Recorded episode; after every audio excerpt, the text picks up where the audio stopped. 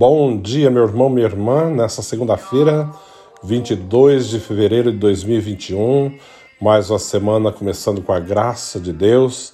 Queremos colocar diante do Senhor toda a nossa vida, entregar tudo aquilo que temos essa semana para resolver, pedir que Ele dirija todos os nossos passos, entregando ao Senhor mais uma semana que começa e esse dia que nasce, pedindo ao Senhor que realmente nos dê a graça de viver na tua graça e no teu amor. Né? Estamos no período da quaresma agora, um tempo forte de conversão, de realmente voltar para o Senhor. Que o Senhor possa nos ajudar a voltar o nosso coração para Ele. Como diz o Salmo Quaresmal: Por minha vida, diz o Senhor, não quero a morte do pecador, mas que ele volte e tenha vida. Deus não quer a nossa perdição.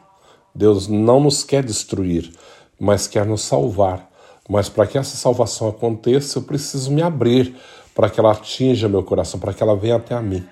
Então, que nesse dia o Senhor possa ir até você, tocar no mais profundo do teu coração e ajudar-te a vencer tudo aquilo que é obstáculo na tua vida. O evangelho de hoje é de São Mateus. Está dizendo, naquele tempo, Jesus foi à região de Cesareia de Filipe e ali perguntou aos seus discípulos: Quem diz os quem diz os filhos dizem os homens ser o filho do homem? Ele responderam: Alguns dizem que é João Batista, outros que é Elias, outros ainda que é Jeremias ou algum dos profetas. Então Jesus lhes perguntou: E vós, quem dizeis que eu sou? Simão Pedro respondeu: Tu és o Messias, o filho do Deus vivo. Respondendo, Jesus lhe disse: Feliz és tu, Simão, filho de Jonas, porque não foi um ser humano que te revelou. Te revelou isso, mas o meu Pai que está nos céus. Por isso eu te digo: tu és Pedro, e sobre esta pedra construirei a minha igreja. E o poder do inferno nunca poderá vencê-la. Eu te darei a chave do reino dos céus. Tudo que ligares na terra será ligado nos céus e tudo que desligares na terra será desligado nos céus. Palavra da salvação. Glória a vós, Senhor. Esse evangelho é bem conhecido de todos nós. Quando acontece esse episódio em Cesaré de Filipe, Cesaré de Filipe fica acima de Cafarnaum, bem para cima, indo para Síria, o Líbano, naquela região, uma das nascentes do Rio Jordão. Era um lugar de férias, né? Eles estavam lá descansando, as nascentes, até as termas tal. E Jesus, no meio dessa serenidade, dessa tranquilidade, ele pergunta: Quem diz os homens ser o filho do homem? Uhum. Se ele perguntar para mim hoje, para você, o que, que eu posso dizer?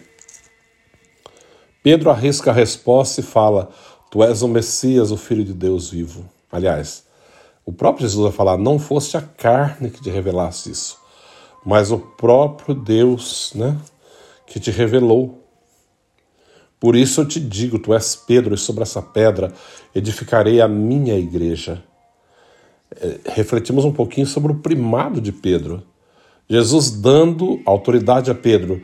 Por isso eu te digo, tu és pedra, Pedro, e sobre esta pedra construirei a minha igreja. Não foram as minhas, está no singular, a minha igreja e o poder do inferno nunca poderá vencê-la. Eu te darei a chave do reino dos céus. Tudo que tu ligares na terra será ligado nos céus, e tudo que desligares na terra será desligado nos céus. O poder da igreja de ligar e desligar. Eu sei que muitos questionam, muitos não aceitam, mas todo aquele que é católico de verdade, todo aquele que acredita em Jesus Cristo, todo aquele que é fiel à sua igreja, obediente aos mandamentos da igreja, a, a, ao ensinamento da igreja, o Santo Padre o Papa vai entender o que eu estou falando. Esse poder de ligar e desligar é o próprio Senhor que confere a Pedro. Dá a ele a chave do reino dos céus. Tu és pedra, e sobre esta pedra edificarei a minha igreja. E o bonito que ele diz: e o poder do inferno nunca poderá vencê-la. Isso é prova que vemos todo dia. Por mais que o inimigo se levanta todos os momentos para destruir a igreja de Deus, para difamá-la, o Senhor é sempre fiel, porque é Ele que sustenta a tua igreja. Ele é a cabeça da igreja, é Ele que dá sustento, é Ele que nos dá força a cada dia. Pedimos ao Senhor que nos fortaleça a cada dia, cada momento, e nos dê assim a graça de realmente poder fazer aquilo que é a Sua vontade. Que o Senhor nos cumula de bênçãos e graças nesse dia de hoje. Peça ao Senhor né, entender melhor a tua igreja, amar a tua igreja, agradecer por ser católico, por estar nessa igreja. Ah, mas a igreja tem tanto defeito, mas todos nós temos, né?